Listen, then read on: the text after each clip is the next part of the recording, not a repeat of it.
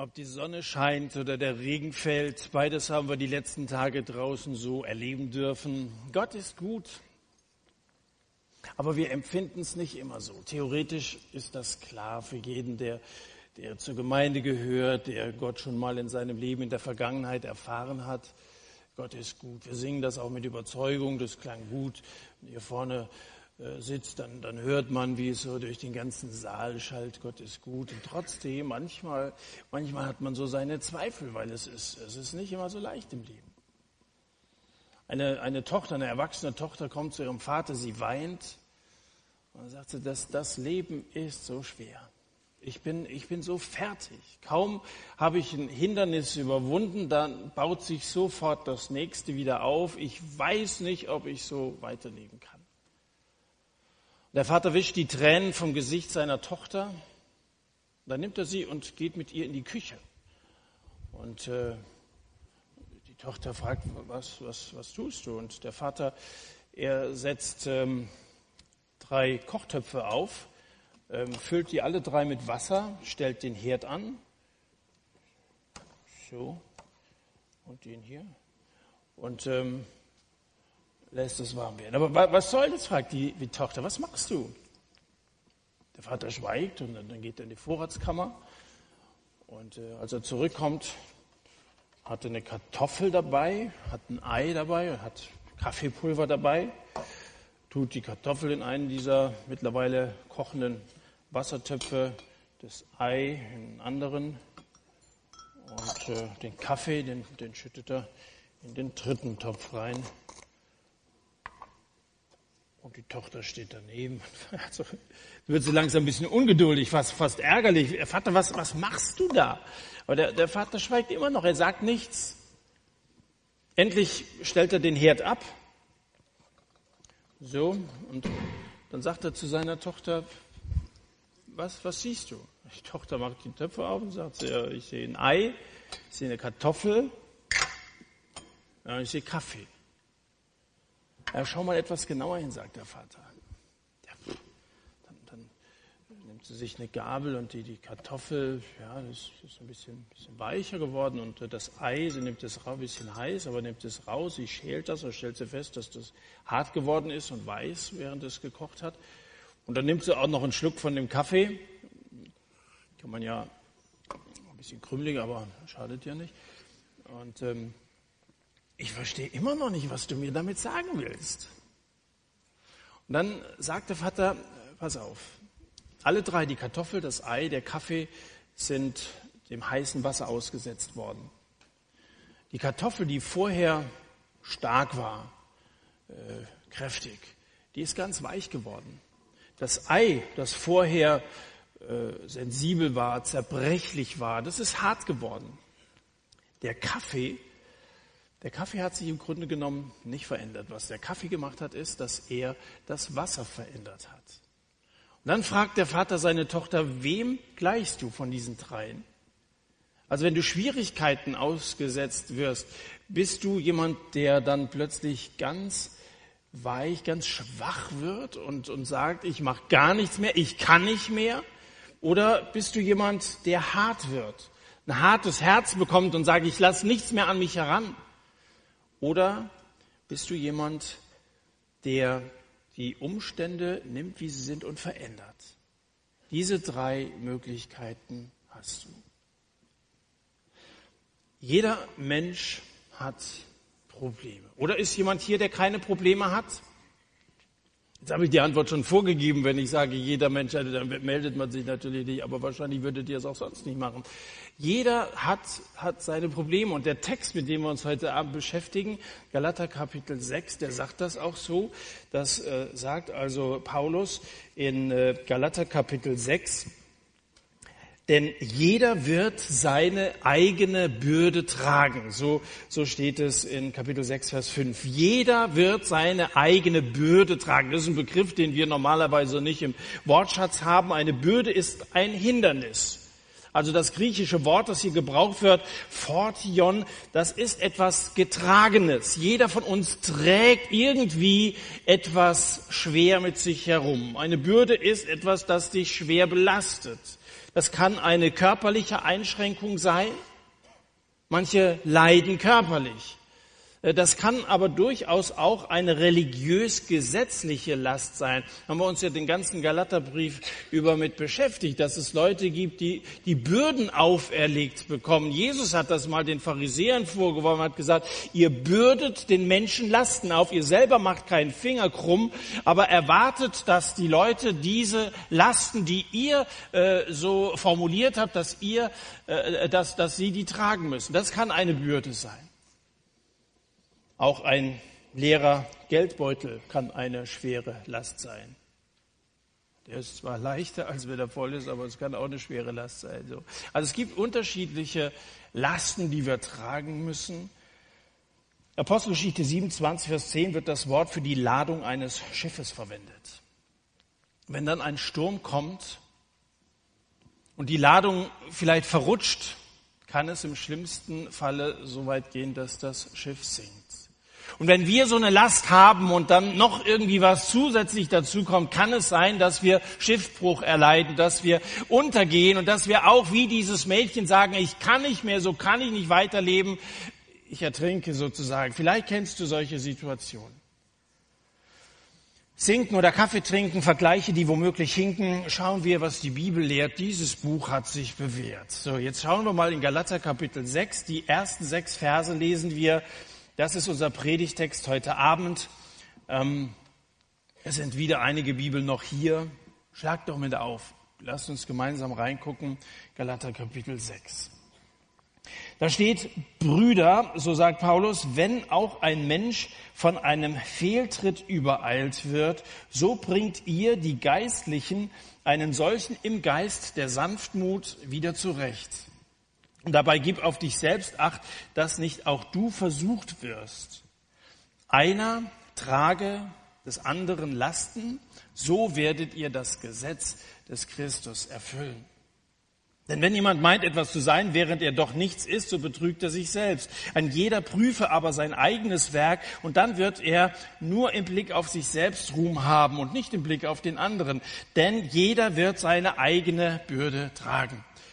Wer im Wort unterwiesen wird, gebe aber dem Unterweisenden an allen Gütern Anteil. So, soweit erstmal der Text. Es geht ja gleich noch ein bisschen weiter bis Vers 10. Die Kirche der ersten Generation, so die erste Gemeinde, die Urgemeinde, von der wir in der Apostelgeschichte lesen, das war eine Gemeinschaft, in der jeder mit jedem teilte. Die hatten alles miteinander. Muss man lesen, Apostelgeschichte 2 wird das eindrücklich so geschildert. Niemand hat es ertragen, selber im Überfluss zu leben, während ein anderer Mangel hatte. Das, das konnte man nicht mit ansehen. Man hat zusammengetragen, haben gesagt, lasst uns teilen. Das war, das war ein Kennzeichen der ersten Christen und das hat sie irgendwie auch so besonders gemacht, so herausragen lassen. Das fiel auch auf. Das machte die Gemeinde attraktiv. Paulus sagt, wer im Wort unterwiesen wird, übrigens werdet hier sonntagsabends im Wort überwiesen, gebe aber dem, Über, dem Unterweisenden an allen Gütern Anteil. Das war auch damals so, dass Leute wie Paulus sozusagen von ihrem Beruf freigestellt waren, Gemeinden zu unterweisen. Lasst uns teilen, sagt er. Also er besteht insgesamt nicht nur was seinen eigenen Job betraf, sondern insgesamt darauf, dass in der Gemeinde dieses Gesetz des Ausgleichs eingehalten wird. Was ich schön finde zu sehen, ist, dass die Väter des Grundgesetzes ihre Prinzipien von der Bibel abgeleitet haben. Also sozusagen unsere Verfassung nach biblischen äh, Vorgaben äh, aufgesetzt haben. Es gibt ein Lastenausgleichsgesetz aus dem Jahr 1952. Lastenausgleichsgesetz.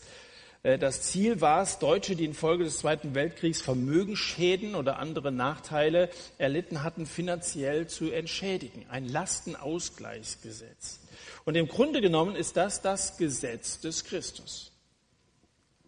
Das ist das Gesetz des Christus. Steht ja hier, einer trage des anderen Last, so werdet ihr das Gesetz des Christus erfüllen. Und dieses Gesetz des Christus, das ist ja eine komische äh, Formulierung, wenn Paulus die ganze Zeit im Galaterbrief sagt, also Gesetz, vergesst es, ihr lebt aus Gnade und nicht unter Gesetz. Jetzt spricht er plötzlich vom Gesetz des Christus, ist aber eine ganz andere Art als diese Lasten, die Pharisäer und Judaisten den Leuten in den Gemeinden auferlegen wollten.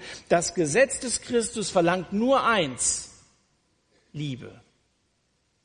Darin besteht das ganze Gesetz. Diese Liebe zeigt sich darin, dass du für den anderen betest. Die Liebe zeigt sich darin, dass du mit dem anderen teilst. Die Liebe zeigt sich darin, dass du mit anpackst, dich für den anderen einsetzt, dass du hilfst. Jeder Mensch hat Probleme. Wer keine großen Probleme hat, für den sind seine kleinen Probleme große Probleme. Und deswegen ist auch niemand scharf drauf, weil ja jeder so seine eigene Last zu tragen hat, niemand scharf drauf, noch eine Zusatzlast aufgebürdet zu bekommen. Und trotzdem steht hier, einer trage des anderen Last. Hast du irgendwann schon mal hinsichtlich der Probleme anderer gedacht, ich will mich damit nicht belasten? Ich will mich damit nicht noch zusätzlich belasten? Klingt nicht gut, was man von dem hört oder so, aber am, am, besten, am besten fragt man nicht weiter nach, warum. Ich will mich damit nicht belasten. Ist auch verständlich, wenn du selbst schon schwer trägst, so schwer, dass du an deine Grenzen kommst. Dann kann ich das nachvollziehen. Du sagst, wenn ich zusätzlich noch die Last von anderen aufnehmen soll, dann breche ich zusammen. Das halte ich, auf lange Sicht halte ich das nicht aus. Wenn das die Lösung des Problems ist, dann will ich mein Problem zurück. Nur, nur, nur ein Esel wartet auf eine Last. So, na, natürlich wird man kaum jemandem helfen können, ohne sich selber zusätzlich zu belasten. Im Grunde genommen geht das, ist das kaum vorstellbar. Jonathan Edwards, der große amerikanische Erweckungsprediger, hat gesagt, es kann uns oft geschehen, dass das Gebot des Evangeliums uns nötigt, anderen zu geben, wo wir es nicht tun können, ohne selber ein Stück zu leiden.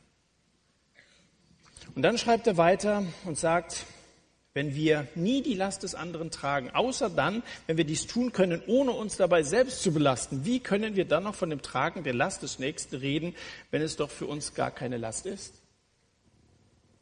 Das ist das eine, dass wir, dass wir schon auch wenn wir zu einer Gemeinschaft dazugehören und Anteil am anderen nehmen, damit rechnen müssen, dass wir schon mal auch die Last eines anderen auf uns nehmen müssen, selber belastet werden, dass wir Opfer bringen müssen. Das, das wird nicht ganz auszuschließen sein.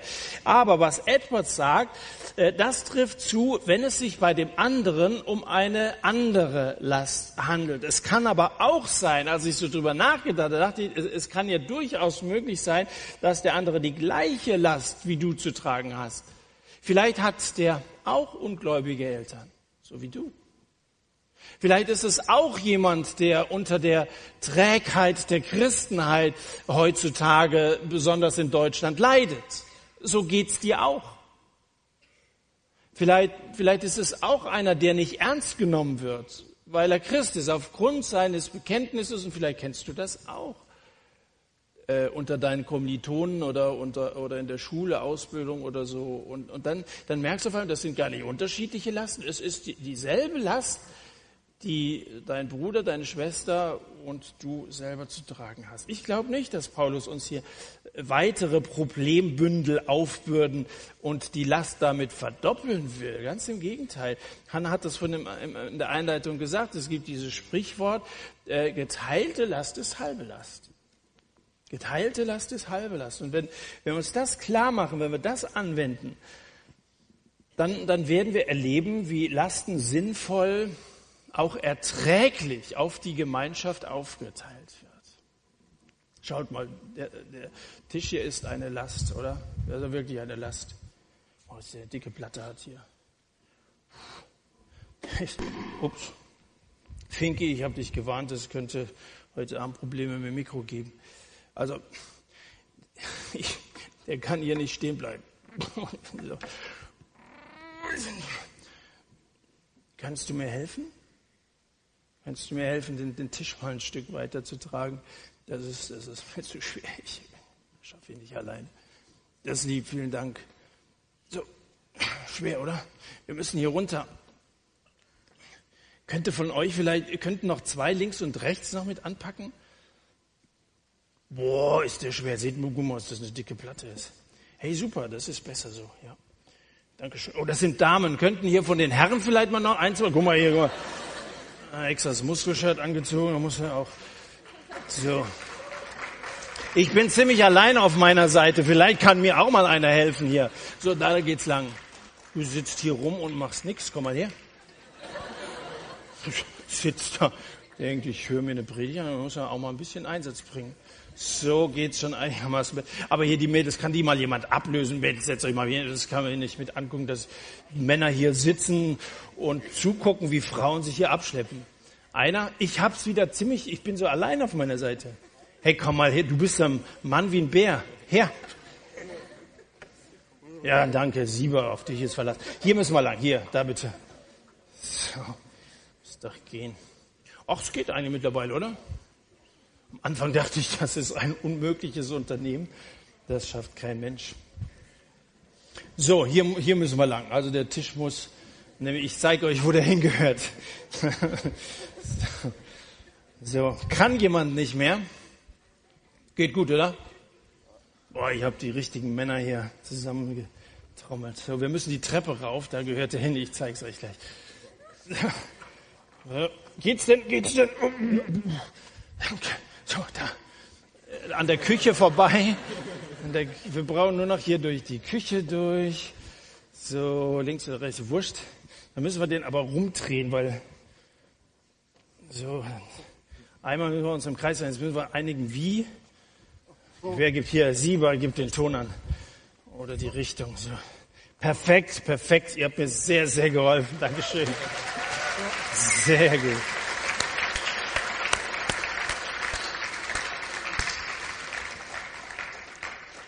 Alleine hätte ich das nicht geschafft. Und es wurde sehr viel leichter, als wirst du schon mal ein bisschen leichter, aber es wäre auch anscheinend vielen Dank, dass ihr geholfen habt. Das war das war, das war gut. Als Christen haben wir immer eine Verantwortung für unseren Bruder, für unsere Schwester, für den Hausgenossen des Glaubens. Wenn ihr euch schon mal mit dem Text beschäftigt habt, Kapitel 6, dann ist das eine Wendung, die ihr in Vers 10 findet. Äh, die Hausgenossen des Glaubens. Wir haben den Hausgenossen des Glaubens, mit denen wir in einem Haus, also wie gesagt, Küche und Wohnzimmer, also die Gemeinde ist das Haus Gottes. Ich hatte heute Mittag ein Trauergespräch. Da muss am Donnerstag eine, eine alte Schwester beerdigen. Und ihr Lieblingsvers steht im Psalm 27, wo es heißt, ich liebe es, in deinem Haus zu sein. Und der Witwer, der sagte mir heute Mittag noch, das war, zu Lebzeiten war das für sie die Gemeinde. Das ist das Haus Gottes. Und jetzt ist sie in dieser Wohnung, die Jesus für sie vorbereitet hat, in diesem ewigen Zuhause. Sie ist heimgegangen zu Jesus. Und wenn wir aber in diesem Haus der Gemeinde gemeinsam leben, sind wir Hausgenossen des Glaubens, und da haben wir für die, die mit im Haus leben, diese Hausgemeinschaft eine Verantwortung. Nicht Christen mögen sagen, hast du Kummer mit den Deinen, trink dir einen. Wir aber lesen hier in Vers 1, Brüder, wenn auch ein Mensch von einem Fehltritt übereilt wird, so bringt ihr die Geistlichen einen solchen im Geist der Sanftmut wieder zurecht und dabei gib auf dich selbst acht, dass du nicht auch versucht wirst. Sanftmut bedeutet nicht Weichheit sahen die weich aus, hier die Männer, die, die das äh, vorhin getragen haben. Der Sanftmut, das ist eine Tugend, ist gar nicht so einfach zu übersetzen, das griechische Wort. Äh, Brautates ähm, ist eine Tugend, die mit einem festen Charakter verbunden ist, so wie wir das bei, bei Christus selber auch, auch sehen. Das ist ein Wort, findest du auch in 2. Korinther 10. Ein afrikanisches Mädchen trägt einen, einen Jungen hinten auf dem, auf dem Rücken. Das Mädchen ist noch gar nicht mal so alt und der Junge ist gar nicht mal mehr so klein. Und da begegnet ihnen eine ältere Dame. Da sagt sie zu dem Mädchen, du hast aber eine schwere Last zu tragen. Und das Mädchen guckt, guckt die Dame ganz verständnislos an und sagt, nein, Das ist keine Last. Das ist mein Bruder. Und wenn das deine Haltung ist, wenn du eine Last deines Bruders, deiner Schwester auf dich nimmst und sagst, das ist keine Last, das ist mein Bruder, den ich trage. Das ist ein Teil von mir. Wir, wir, wir sind Hausgenossen des Glaubens, wir gehören zusammen, wir teilen alles miteinander, Freude und Leid. Dann wird das erträglich. Dann kannst du das machen. Deswegen möchte ich euch raten, dass auch wenn wir uns jetzt sonntags abends hier nicht mehr so regelmäßig sehen, dass ihr dennoch Anteil aneinander habt. Einige haben sich während dieser Staffel kennengelernt, andere kennen sich schon lange, manche gehören zu einer Gemeinde, dass ihr euch nicht raushaltet. Sage niemals, ich will mich da nicht einmischen. Wir, sagen oft so, das ist seine Privatangelegenheit und so will ich mich nicht einmischen. Sage niemals, das ist seine Sache. Was soll nicht alles seine Sache sein? Die Geschmackssache, die Ursache, Hauptsache, Tatsache, Chefsache, Wertsache, Ansichtssache, der Kasssache und, und tausend andere Sachen. Ist das alles Sache des Einzelnen? Ist das alles, alles die Sache des Individuums? Bei den individuellen Lebensweisen heute, heute haben wir uns von dieser anteilnehmenden Gemeinschaft vom Anfang ziemlich weit entfernt. Das ist mein Eindruck. In vielen Kirchen und Gemeinden haben wir nicht wirklich an, da sagen wir immer, das ist seine Sache. Und, und, und äh, überlassen es jedem, wie, wie er glaubt und wie er lebt und, und so weiter. Wir mischen uns nicht ein. Ich will der oder dem nicht zu nahe treten, sagt man. Was ist denn das Gegenteil von nah? Das Gegenteil ist distanziert. Tritt in der Gemeinde doch mal wieder als Bruder oder als Schwester auf und dem anderen nah. Lieber zu nah als zu nachlässig, dass du dich raushältst. Ich hoffe, du gehörst zu einer Gemeinde. Wir, wir betonen das immer wieder mal hier. Der Satt ist keine Gemeinde. Das stellt sich spätestens jetzt heraus, wo die Staffel zu Ende geht und, und dann sonntags abends ab Anfang April hier kein Satt mehr stattfinden wird. Du brauchst eine Gemeinde und eine Gemeinschaft von Brüdern und Schwestern, wo du verbindlich dazugehörst, deine Rolle einnimmst, äh, davon profitierst, aber auch Vielleicht sagst du, um mich kümmert sich keiner. Dann sieh es doch mal anders. Dann kümmer du dich mit um die Gemeinschaft.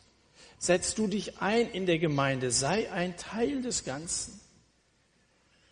Und wie gesagt, sag was, misch dich ruhig ein. Manch, manchmal bewirkt das Wort von jemandem, der Anteil am, am Werdegang, am Leben seines Bruders nimmt, viel mehr als alles andere. Der verlorene Sohn, der hätte so einen Freund gut gebrauchen können, aber in der, in der Fremde war der nicht so leicht zu finden.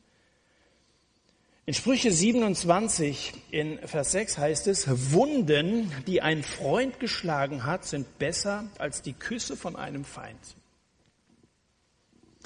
Ein Freund muss auch schon mal deutlich werden, sonst ist er kein Freund, wenn ich immer nur meinen Bekannten und so nach dem Mund rede, du bist ganz in Ordnung und so wie du lebst, alles in Ordnung und so, alles in Ordnung. Äh, also ich glaube nicht, dass man da auch als Freund selber sehr beliebt ist, wenn man, wenn man immer sich nur anpasst oder so. Ein Freund muss auch schon mal sagen können, Freund, so geht's nicht. Mein, mein lieber Freund, so das sagt man ja so. Ähm, das ist ein echter Freund. Und nochmal, äh, Wunden, die ein Freund geschlagen hat, sind besser als die Küsse von einem Feind. Das sind manchmal so, die, die dich küssen und die hofieren und sagen, alles in Ordnung. Das sind manchmal eher Feinde, als dass es, dass es Freunde sind. Also in der Notlage braucht man nichts mehr als eine vertraute Stimme, die die Wahrheit ausspricht. Auch wenn das nicht immer angenehm ist. Für beide Seiten nicht. Das, das fällt nicht sehr leicht, sowas auszusprechen. Und es fällt auch nicht sehr leicht, so etwas ähm, sich gefallen zu lassen, sich sagen zu lassen. Wir, wir sind ja selber in dieser individualistischen Gesellschaft und sagen, also was, was geht denen das an? Aber wenn du ein bisschen näher nachdenkst und wenn du dir dann mal so einen Text bewusst machst, das wird durchaus voneinander, dann ist diese individualistische Gesellschaft nicht die beste äh, Gesellschaftsform. Äh, wir sind leider nicht mehr da, wo man ein Stück aufeinander achtet. Aber wir, als SAT-Mitarbeiter können auch nicht auf euch alle achten, schon gar nicht in den nächsten Monaten. Und G3, so schön, oder 3G, wie, wie es heißt, ist schön, dass das angeboten wird. Und geht dahin und äh, ich unterstütze unterstütze das 100 Prozent, aber trotzdem, äh, Ihr braucht, ihr braucht diese enge Gemeinschaft. Übrigens ist heute Abend jemand da, der Stefan, dem liegt es so am Herzen, dass aus euch echte Jünger werden, Leute, die Jesus nachfolgen. Er hat da hier so Flyer mitgebracht, äh, eine neue Generation von Jüngern. Damit meint er euch.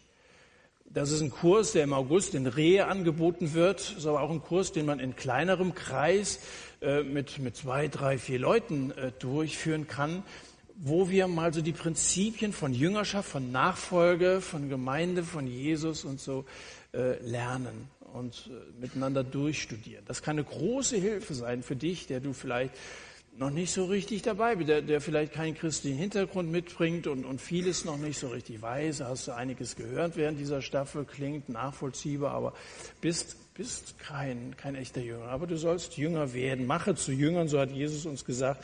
Das wollen wir gerne tun. Der, der Stefan wird draußen am Büchertisch sein und da kannst du diese Flyer mitnehmen, der von Stefan da auch noch ein bisschen was erzählen lassen. In Kapitel 2 hat Paulus im Galaterbrief ähm, über die Zeit geschrieben, als sich sein Bruder und Mitapostel Petrus von den Heiden zurückgezogen hat, weil er Angst vor der Kritik der Juden hatte. Da hat er gesagt, oh, lieber nicht mehr äh, weiter mit den Heiden und so. Und äh, in Vers 11 hält Paulus dann fest, in Kapitel 2, wenn du mal ein paar Seiten vorschlagen willst, wie er mit der Situation umgefallen ist. Da heißt es, als aber Kephas Petrus nach Antiochia kam, widerstand ich ihm ins Angesicht, weil er durch sein Verhalten verurteilt war. Will sagen, ich musste ihn ernsthaft zur Rede stellen. Und manchmal muss man das unter Freunden tun. Das, was er tat, war falsch. Deswegen musste ich was sagen. Ich, ich konnte da nicht schweigen. Aber Paulus war schon ein Mann mit Profil und mit Prinzipien, so wie wir sie leider heute nicht mehr allzu oft haben. Also geh deinem Bruder ruhig mal auf den Wecker. Warum? Damit er wach wird. Manche muss auf den Wecker gehen, damit sie sich mal klar werden, wo befinde ich mich gerade und, und dass ihnen klar wird, so geht's nicht. Wir alle brauchen hin und wieder so einen Freund, einen Freund, der uns aufmerksam macht, wenn wir unsere Beziehungen vernachlässigen, weil wir ständig nur an unsere Arbeit denken. Oder ein Freund, der den Mund aufmacht, wenn wir mehr ausgeben, als wir uns leisten können. Oder ein Freund, der uns auffordert, nicht nur alle paar Wochen mal hin und wieder zum Gottesdienst zu kommen. Oder ein Freund, der Bedenken äußert, wenn wir eine neue Beziehung eingehen und offensichtlich ist, dass das, dass das nicht gut ist. Und vieles andere mehr. Also sag was und sag nicht, ich will mich da nicht einmischen.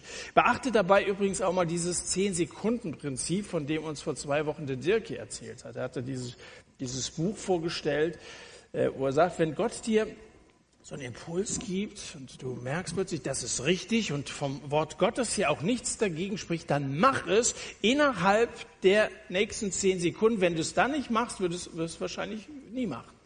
Und das kennst du ja, wo du, wo du in Gesprächen plötzlich gefordert bist, du hältst die Klappe und je länger du das machst, desto mehr sagst du, okay, Situation ist vorbei. Mach es. Beachte auch hier im Miteinander dieses zehn Sekunden Prinzip.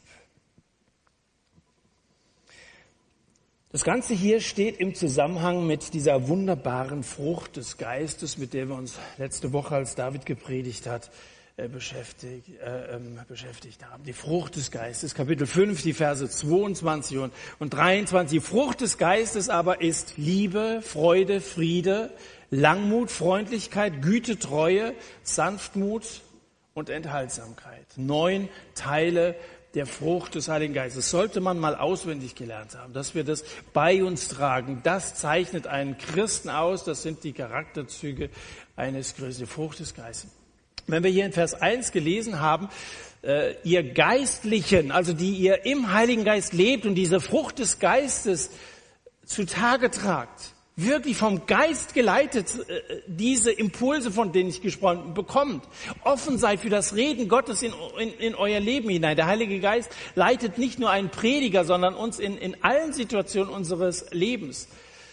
Ihr Geistlichen weist ihm im Geist der Sanftmut wieder zurecht. Und Sanftmut ist ein wesentlicher äh, Bestandteil der Frucht des Geistes. Dass wir, dass wir freundlich, direkt, freundlich, sanftmütig, liebevoll, gütig auf den anderen reagieren. Wie kann man die Frucht des Geistes genießen? Nun, Paulus sagt, du musst auf den Geist säen.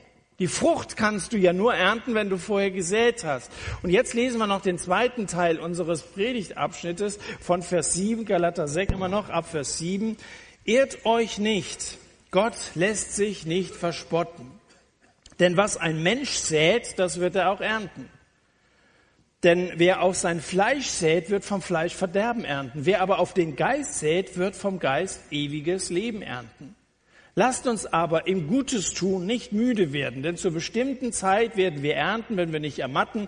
Lasst uns also nun, wie wir Gelegenheit haben, allen gegenüber das Gute wirken, am meisten aber gegenüber den Hausgenossen des Glaubens. Von Saat und Ernte ist im Neuen Testament des Öfteren die Rede. Saat und Ernte. Und es ist ein Prinzip, das logisch und für jeden nach, nachvollziehbar ist.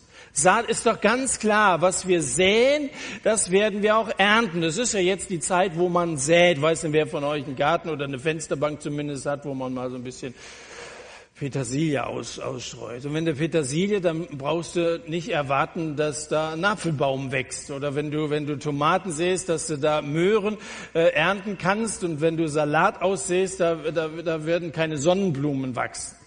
Also es ist ganz entscheidend, welches Saatgut ich verwende, wenn ich eine bestimmte Frucht erwarte. Und wenn ich die Frucht des Geistes in meinem Leben erwarte, dass ich mehr Liebe äh, zeigen kann, mehr Freude habe, mehr Frieden habe, mehr Geduld habe, Freundlichkeit und eben alles das, was zu dieser neunteiligen Frucht dazugehört, dann muss ich den entsprechenden Samen verwenden. Da kann ich nicht irgendwas streuen, sondern da muss ich, da muss ich äh, äh auf den Geist sehen, wie Paulus hier sagt. Wo Liebe gesät wird, da erntet man Liebe. Verstehst du, wenn du liebend dem anderen unter die Arme kreist, wie wir das vorhin hier vorgemacht haben oder uns an verschiedenen Beispielen bewusst gemacht haben, wird dir, wenn du selber diese Liebe einmal brauchst, viel eher auch eine solche Liebe widerfahren, als wir, was wir säen, das werden wir ernten. Du bist dann ein Teil des Ganzen und wo du jetzt ein bisschen stärker trägst, wirst du ein andermal mehr getragen werden. Wo Freundlichkeit gesät wird, da erntet man Freundlichkeit. Das funktioniert. Du musst mal probieren. Schau mal jemanden freundlich an und sein Gesicht, jemand der Nils zum Beispiel. Kannst du zu Hause, kannst du mal bei deinem Spiegel erstmal äh, probieren, ist das auch so. Äh, und, und bei Mitmenschen funktioniert das ganz genauso.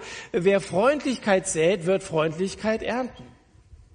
Allerdings übrigens, wer Wind sät, wird Sturm ernten. Das ist die andere Seite der Medaille, finden wir im Alten Testament, Hosea Kapitel 8, Vers 7. Wer Wind sät, der wird Sturm ernten. Also auch im Negativen ist das so. Was mir aufgefallen ist, ist, dass zweierlei passen muss. Erstens, das Saatgut ist ja ganz klar, dass ich den richtigen Samen nehmen muss, aber dann auch der Boden also einmal, was der Mensch sät, haben wir hier gelesen, aber dann eben auch äh, in Vers äh, 8, wer auf Fleisch sät, wird vom Fleisch verderben und wer auf den Geist sät, wird, vom, wird ewiges Leben ernten. Also auch der Boden ist entscheidend. Man kann guten Samen auf schlechten Boden säen, streuen. Man kann geistig scheinend fleischlich handeln. Dann nämlich, wenn man es aus sich heraus macht, wenn man es für sein eigenes Ansehen macht.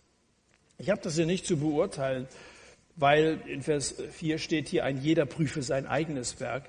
Aber ab und zu hat man das Gefühl, dass gewisse Gemeindeleiter, Jugendleiter, auch sozial engagierte Leute das, was sie tun und die Erfolge sich ganz gerne selber zuschreiben und, sagen, so ganz stolz, was, was bei ihnen alles so gut läuft und so. Wenn man das zur Ehre Gottes äh, berichtet, dann ist es in Ordnung, aber man kann es auch machen für sein eigenes Ego. Dann streust du guten Samen auf das Fleisch, auf dein, deine eigene Seele, die auch gerne ein bisschen Applaus ist ja, ist ja das schöne Gefühl des sanften Windes des Applauses, das haben wir alle gerne im Gesicht, wenn Leute uns loben und so. Dann tun wir es, wir tun, wir setzen uns ein, weil wir dafür, weil wir dafür gelobt werden wollen.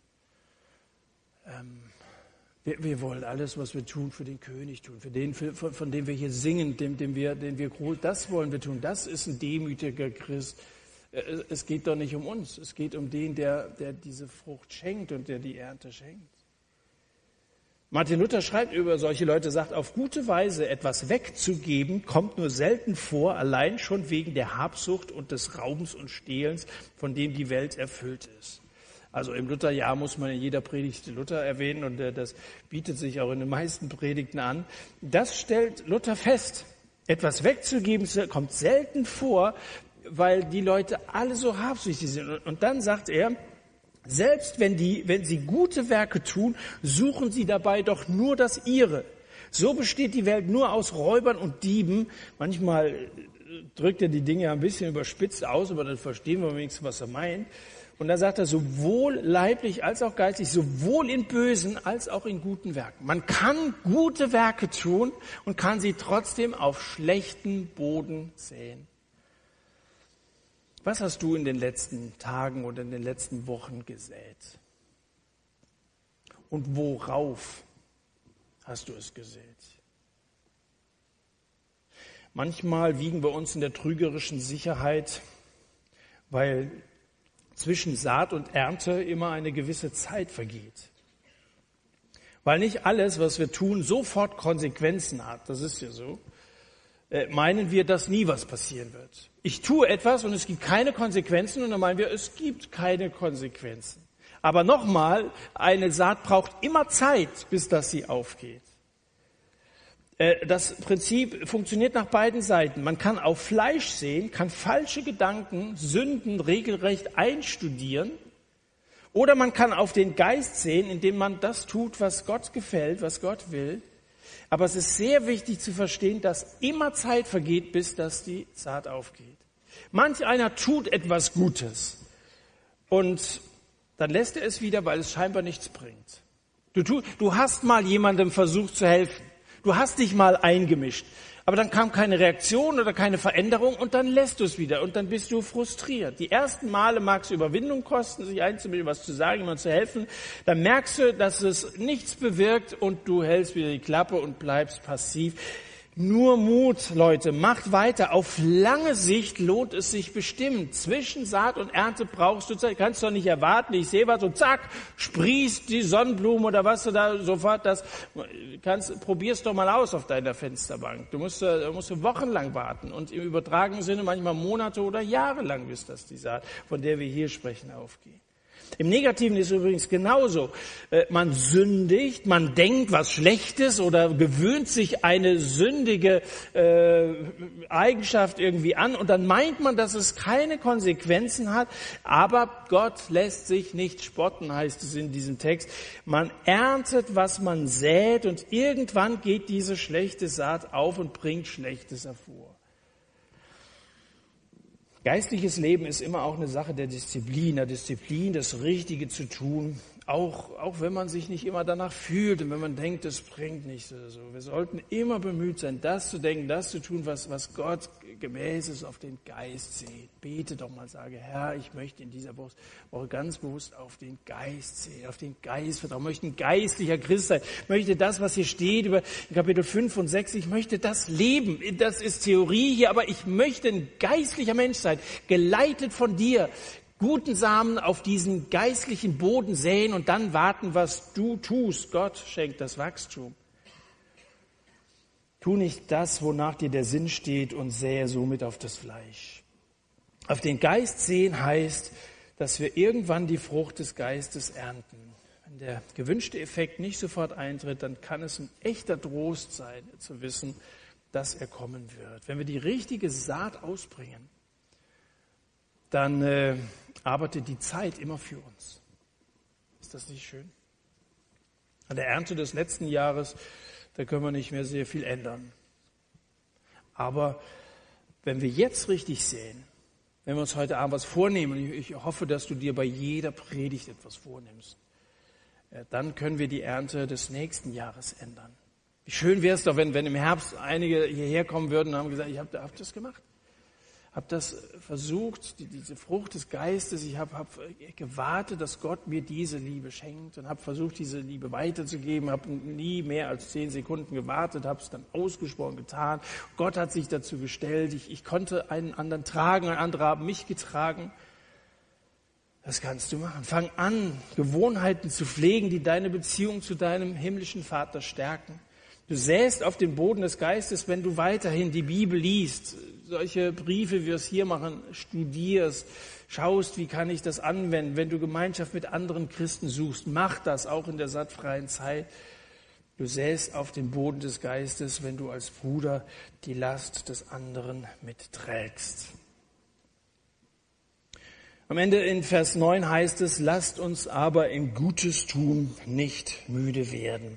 Das ist eine wesentliche Aufforderung hier am Schluss an uns Christen, wo diese Aufforderung, lasst uns nicht müde werden, befolgt wird. Da zeigt sich ein Geheimnis, für das die Welt keine Erklärung hat. Menschen werden leicht müde. Also meine Frau, unsere Fernbedienung zu Hause, die hat zwei Funktionen. Fernseher an, Frau aus. Meine Frau ist, am Abend ist die immer, ist ja klar, wenn sie sich immer mit der Mathilda, demnächst haben wir zwei Kinder, in der kommenden Woche steht die Entbindung an, also Kaiserschnitt am, am Mittwoch, dürft ihr gerne für beten, freuen uns sehr auf unser zweites Kind. Und dann ist man, ist man müde, ja, am, am Tag. Das ist ganz menschlich, dass wir müde werden. Ich werde ein bisschen später müde als meine Frau, aber müde bin ich auch irgendwann. So, und mental sind wir auch, körperlich sind wir müde, auch vielleicht hat er eine Erkältung von euch gehabt, da kannst du nicht mehr kriegen, du, musst du schlafen. Und mental sind wir manchmal müde, wenn wir vielleicht eine Enttäuschung erlebt haben. Die Tochter, von der wir am Anfang gesprochen haben, die war müde geworden. Jetzt steht hier, lasst uns aber im Gutes tun nicht müde werden, denn zur bestimmten Zeit werden wir ernten, wenn wir nicht ermatten. Bleibt dran, gebt nicht auf. Und hier geht es nicht um Tricks, die man anwendet, wenn man abends zu spät ins Bett geht und, und tagsüber dauermüde ist, frische Luft und, und kalt duschen und Energy Drinks und sowas, sondern beim Gutes tun ist das Geheimnis folgendes. Es muss uns Freude machen. Das ist das Geheimnis, nicht müde zu werden. Wir müssen es aus Liebe zu Jesus tun, sodass wir über jede Gelegenheit, die wir nutzen können, uns heimlich, unheimlich freuen. Sieh es doch mal als eine Gelegenheit an. Du kannst, wie wir das am Anfang gesagt haben, Du kannst schwach werden, wenn so viel Druck und so viel Probleme und so. Du kannst aber auch ganz hart werden und dich, dich, ich lass nichts mehr an mich ran. Das ist seine Sache und so. Ich misch mich da, ich will mich damit nicht belasten und so. Oder aber du kannst es als eine Gelegenheit ansehen. Du kannst es als eine Möglichkeit ansehen, etwas zu verändern. Sieh es doch mal als ein Geschenk an. Wenn du es aus Freude tust und aus Liebe zu Jesus, dann wirst du merken, dass man nicht müde wird, Gutes zu tun. War das anstrengend vorhin, als wir den Tisch getragen haben? Ich fand nicht. Ich war von Anfang an dabei. Und, war das mal ein bisschen was anderes? Ja, und das wird in deinem Alltag auch mal was anderes sein. Wenn einer äh, seine, seine Hilflosigkeit signalisiert, dann sag bitte nicht von vornherein, oh, keine Zeit, ich muss diese Woche noch das, das, das, sondern sieh es doch mal als eine willkommene Abwechslung an und sage, wunderbar, Herr, jetzt ja, sind nur fünf Sekunden vergangen und ich finde ein Ja zu dem und ich mache mit und ich lasse mich gebrauchen und mache auch eine Glaubenserfahrung. Sieh es doch mal als ein, eine Möglichkeit an. Vielleicht, damit bin ich am Schluss, vielleicht hast du heute Abend gemerkt, Probleme sind getarnte Gelegenheiten. Die Gelegenheiten tarnen sich manchmal, verkleiden sich als Problem. Seid ihr Kartoffeln, Eier oder Kaffeepulver? Wenn ihr Lasten habt und Lasten teilt, machen sie euch schwächer, lassen sie euer Herz hart werden oder verwandelt ihr sie in neue Gelegenheiten. Ihr könnt wie Kaffee sein wenn Schwierigkeiten kommen, man euch sozusagen ins heiße Wasser wirft, wenn er aus dem Geist heraus lebt, dann merkt man erst, wie stark ihr seid. Genauso wie der Kaffee.